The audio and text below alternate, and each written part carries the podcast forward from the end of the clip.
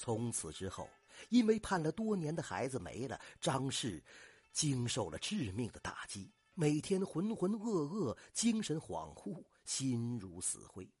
看到李新家的龙儿变成自己的亲生孩子一样，每天去给他喂奶，甚是喜欢他，而且每每晚上总是笑着指着墙边对孙海说：“快看呐，素儿回来了，素儿回来了。”目睹他的样子，孙海也是脸色悲痛，唉声叹气。几个月之后，龙儿忽然脸色苍白，呕吐腹泻，开始是吐出奶水，后来是吐出黄水，而且体温急剧的下降了。等请来大夫，龙儿也已经离世了。两家人目睹，顿时都是悲痛欲绝呀。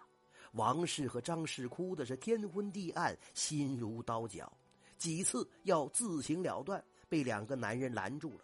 从此之后啊，随时随地的跟着，怕他们俩做傻事。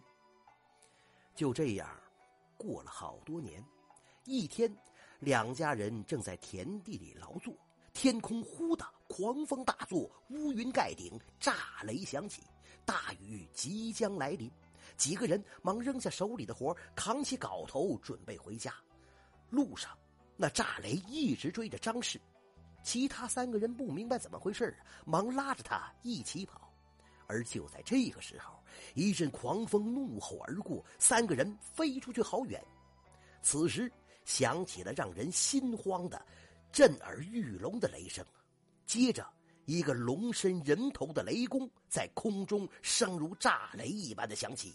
阿夫，你如此这般歹毒，把砒霜抹于奶头之上，残害幼儿致死，实乃残忍至极呀！留你何用？说罢，一声惊雷响起，那张氏被雷劈倒，立刻毙命，尸体烧得焦如黑炭三个人目睹，全都吓呆了。面面相觑，心中是五味杂陈。那王氏哇的一声就哭起来了。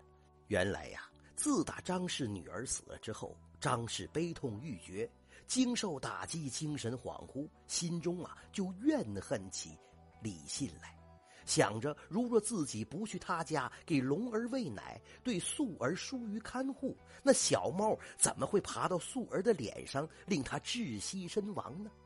每每想到这里，他心里呀就愤愤不平，怨恨深重。尤其是目睹龙儿虎头虎脑，甚是可爱。想起来，在这世上刚存活了几天的素儿，更是让他茶饭不思，夜不能寐，思绪万千。后来，终于心里萌生了害死龙儿的念头，想着因为你，我的素儿没了，也不会让你好过。于是他买了砒霜，用最少的量涂在自己的乳房上，果然龙儿食之丧命。这个时候被病魔缠身、夭折的婴儿比比皆是，很少有人报官。况且龙儿死的那一天，张氏也是悲痛欲绝、嚎啕大哭啊！目睹惨状，李家也是特别感动，怎么会起疑心呢？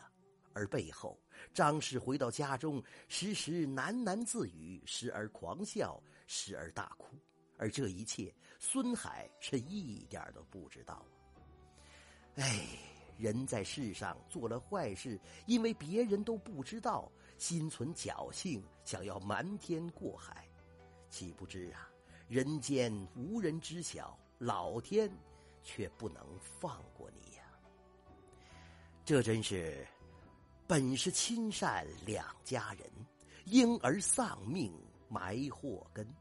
人在做事天在看，莫因仇怨灭人伦。